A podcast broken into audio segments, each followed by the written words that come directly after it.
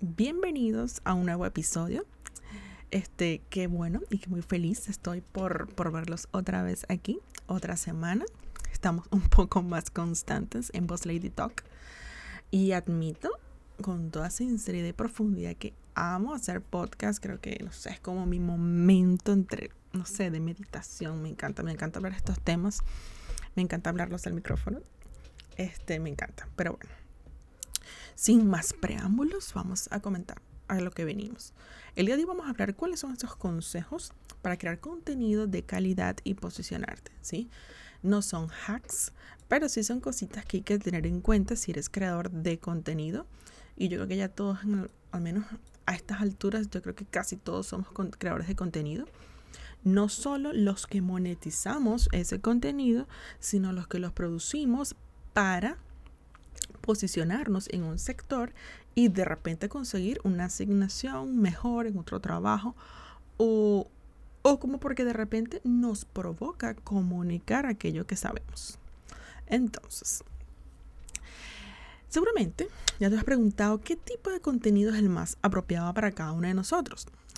Así que crear contenido para nuestras redes sociales, para nuestro blog, para todo aquello que nosotros querramos. Ahorita está mucho, muy de moda lo que es el video content. Entonces pudiera ser que queremos que querramos crear contenido para, para nuestro canal de YouTube. Entonces muchas veces este, no sabemos o tenemos esa disyuntiva de que cuál es el tipo de contenido más apropiado, ¿no? Hay muchas personas que gastan mucho dinero en lo que es el marketing de contenidos este, y particularmente lo considero una de las mejores decisiones que puede llegar a ser una empresa porque siento que el contenido es esa puerta muy subvalorada, ¿no? Hasta ahora.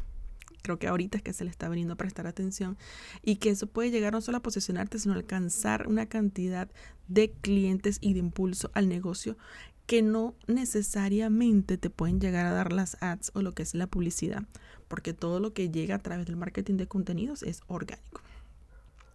Primeramente, hay que decirlo que lo más importante es crear contenido de calidad. Este, y con esto me refiero a no crearlo por salir del paso. Hay muchas personas que de repente estaba muy de moda el hecho de que hagan 10 TikToks diarios. Entonces realmente hablabas cualquier cantidad de cosas sin importancia que ay me caí este mira vengo este ayúdame a buscar cosas en mi closet cosas así yo llegué a ver en TikTok ahorita he visto un poquito como la gente se ha como refinado al momento de diseñar el contenido y realmente se nota los avances este o digamos que cómo ha evolucionado el creador en TikTok, ¿no? Sobre todo eso lo averiguado. En Instagram siempre la gente ha tratado de colocar contenido de valor. Creo que la cultura desde un principio eh, es esa, ¿no? contenido VIP. Hay unas personas que se destacan más que otras, como lo es en todas partes, pero creo que Instagram está un poquito más maduro que TikTok en ese sentido, ¿no? Entonces, punto número uno, crear contenido de valor, no subestimarlo. Y hay muchas personas que dicen, bueno, este, cantidad por sobre calidad. No estoy de acuerdo. Yo veo con un solo video que tú hagas, por ejemplo, en YouTube eh, al mes, bien, bien hecho, vale más que 10.000 shorts al día, por ejemplo, ¿no? Sin embargo, hay que evaluar mucho cómo es el algoritmo de la plataforma en la cual tú te quieres posicionar.